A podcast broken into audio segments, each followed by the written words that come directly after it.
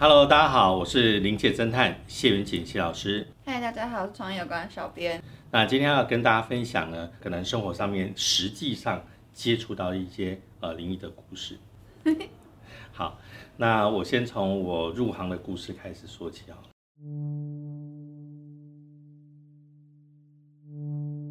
很多朋友都会一直问说：“哎，老师，那你是怎么样去接触这个行业？一开始的时候是在几岁的时候呃入行接触这类的东西？大概是十四岁那一年啊，好小哦。对，那个时候我刚好国中二年级，因为我的父母亲当时是在圆山饭店的后山电台里头做事，我每天都要跟我妹妹到学校去读书。既然在山上，就是必须要翻山越岭。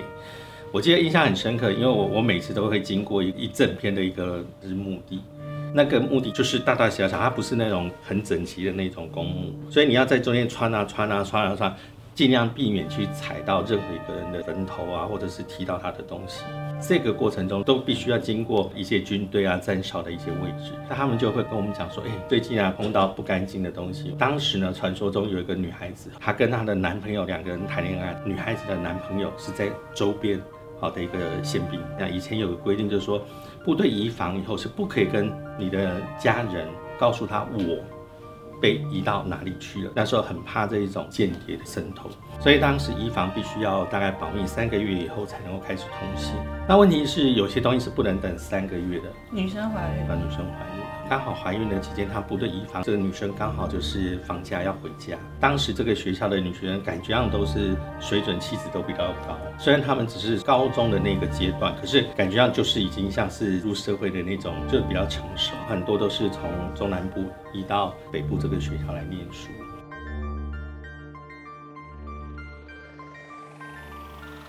这个肚子一天天大起来，你你很难隐瞒啊。可是问题是。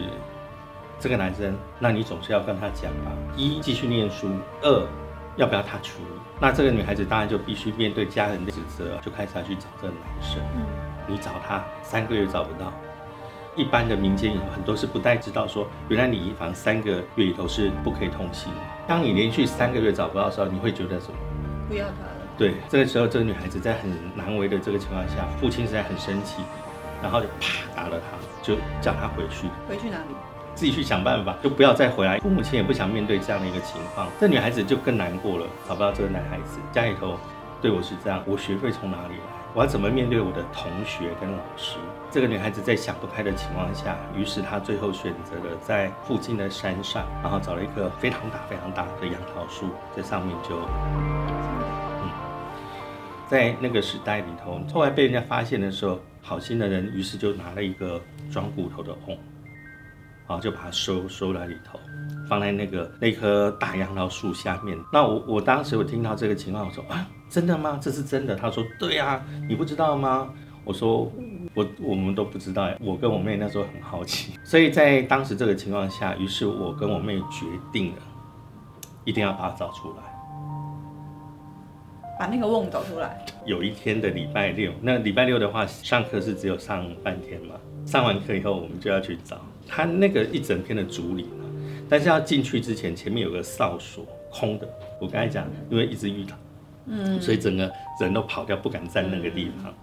我说好，那就从这边出发。于是我跟我妹两个就开始走走走走走。他不是说五分钟就到了，可是问题是半个小时，为什么还没有找到？最多五分钟就可以找到地方。我大概总共花了一个多小时。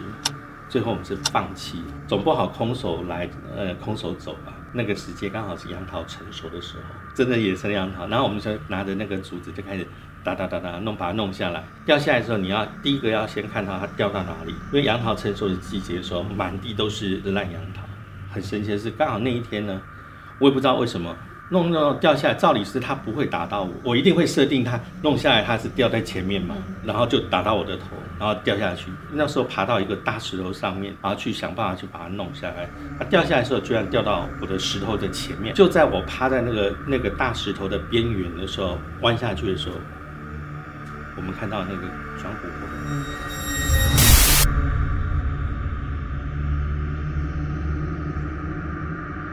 那时候真的没有没有那个概念，然后于是我跟我们要猜拳输了，把它打开。我妹妹输了，要把它打开的时候，我们两个都很靠近看，然后就在那个打开的那一瞬间，在那一瞬间，你突然间觉得背脊发凉，两个人，我跟我们两个人同时，就是你觉得有个人站在你的后方，然后于是我们两个猛地回头，哇，回头看，看后面到底是谁。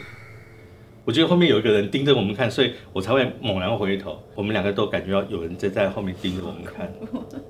然后问题是没有看到任何东西。观众朋友可能没有遇过那种感觉哦，就是当比如说我们两个坐着的时候，旁边有一个人盯着我们看的时候，我眼睛没有看到他，可是你会突然间感觉到有人在盯着你看，就跟那个感觉是一模一样的。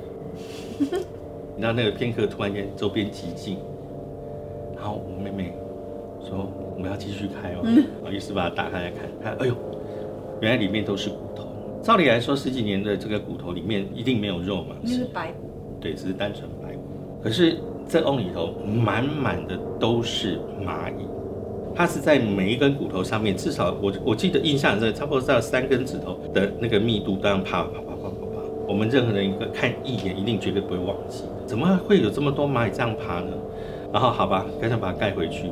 那我们开始要走回去，走回去的那个时候啊，我们两个人都是慢慢慢走，慢慢走，然后开始加快脚步，到后面是要跑回家的，因为始终都觉得有人就是跟着你，那感觉非常清楚，就是你慢他就慢，你快他就快，就很近，对，很近，而且是两个人都有感觉到。回去的当天我是没有什么样的事情发生，但是我妹妹那一天晚上开始，天亮了就发高烧。其实那个时候完全没有任何联想，只想哎，他怎么呢？好，那我去上课回来，哎，晚上回来天黑了以后他就好了，只要太阳下山以后他就好。然后第二天天亮了又发高烧，那一直下来一天两天三天，我爸妈觉得不太对，发烧要不就一直发烧啊，要不就对啊，不然去看医生就好了，给他吃了退烧药，又吃了那个，为什么他只有白天烧，晚上就不烧？那不然先带他去看医生，那个路上他。可能还是不舒服、发烧的。到医院前面的时候，抱一摸，哎，温度就降了，就没有发烧了。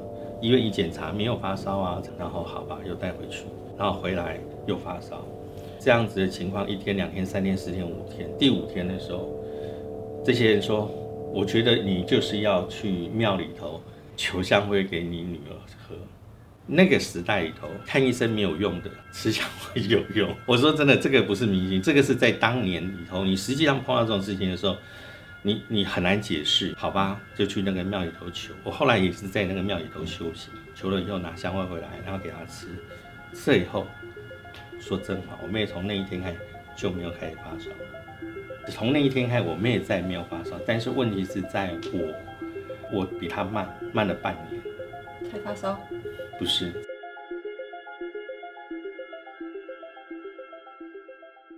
我有一天我在睡觉的时候，突然间发现就是有个女孩子，应该说现在站在门口，那感觉非常清楚了，你人是感觉是清醒的，你就看门口有个人，就像真的，我跟你讲，感觉就是真的，就是我现在这样看到那里有个人，然后接下来下一下一步，他就飘进来，就到我的床前面。我那时候完全就是傻掉了，眼睛都没有闭上的哦。下一个动作就是碰了我，然后他坐我肚子。鬼压床啊？对。那我们小孩子很单纯反应啊，你干嘛坐我肚子？就把它推开，推开。可以动。可以动。这样的情况，第一天、第二天、第三天，我跟我就受不了了。他连续三天都来。连续三天都来，跟我妈讲，我说我想真的觉得不舒服，我想看医生。我妈说哈，为什么？哪里不舒服啊？我说没有，我只是觉得怪怪的。后来一到医院一检查后。我的肾脏当时是急性肾盂炎，就是肾脏裂开出血。你，然后他就跟我妈讲，如果再晚，大概就没救了，就再晚个一天，住一天，大概就没救了。然后就住在医院里头。从我住院的那一天，我开始就是都看得到的。这个过程之中，我后来当然就休学，因为我没有办法，因为肾脏裂开的关系，看起来一切都很正常，可是你不能跑，不能跳，还有很多东西不能吃。嗯。哦，然后就在我刚才讲。我妈妈去求求那个卢丹，就是香灰的那个庙里头休息，就在那个时候认识。接下来我要讲的最神奇的，就是我为什么入行。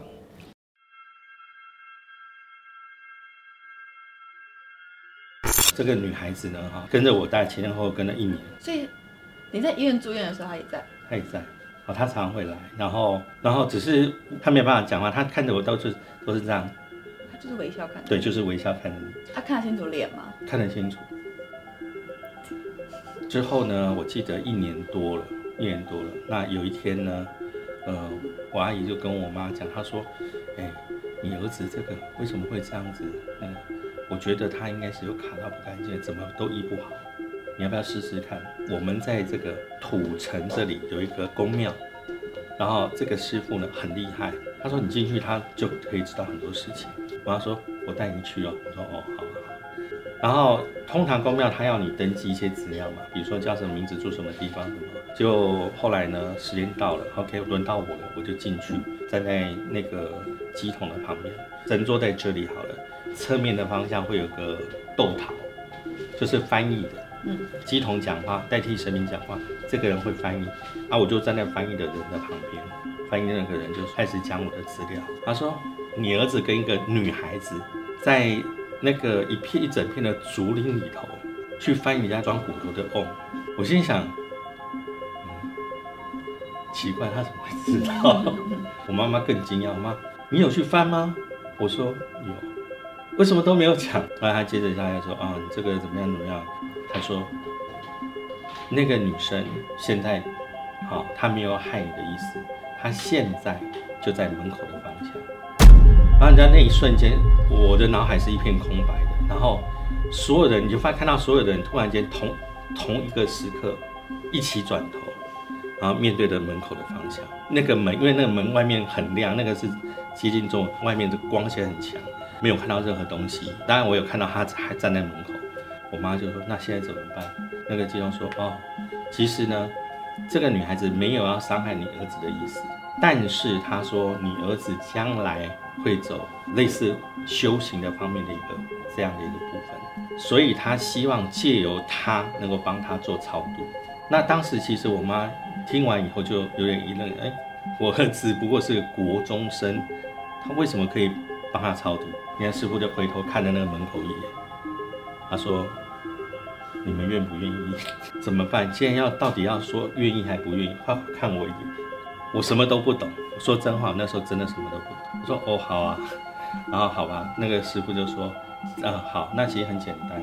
那我妈就说，那接下来我需要准备什么？师傅就说什么呃讲了一些东西贡品，然后要准备什么什么什么东西，然后做完以后，第二天的中午找到他那个位置上。然后把这个东西烧掉，他就可以得到度化，就可以被超度。因为我是非常诚心诚意的去做完这个动作，去给那个师傅看的前一个礼拜，我还到医院去检查，我的状况还是维持在，就是还是有出血的状况。超度完之后，隔了四天，隔了四天，我又再去做检查，完全好了，完全好了。我们当时看到完全傻眼，那医生就说不知道为什么。这个嗯，他也讲不出所以然来，因为照理不可能这样子啊。然后他说：“哦，你们还是定期再来检查吧。”而且在抄录完之后的那一天晚上，这个女孩子还有出现，但是她只是，她就是在我的旁边看着我，然后一样微笑，然后看着我，然后跟我点头，然后就退着这样出去，然后到门外面去。好恐怖。这个是我入行碰到这件事情，会做这个行业，或者是做特殊的一些行业，都带一些天命。那这些天命其实有时候会有一些奇怪的征兆。这件事情，这个印象非常的深刻，一辈子我都不会忘记。故事就讲到这边，那么观众朋友敬请锁定我们的这个节目哦。好，下次我们再跟大家分享我的实际的临界经验。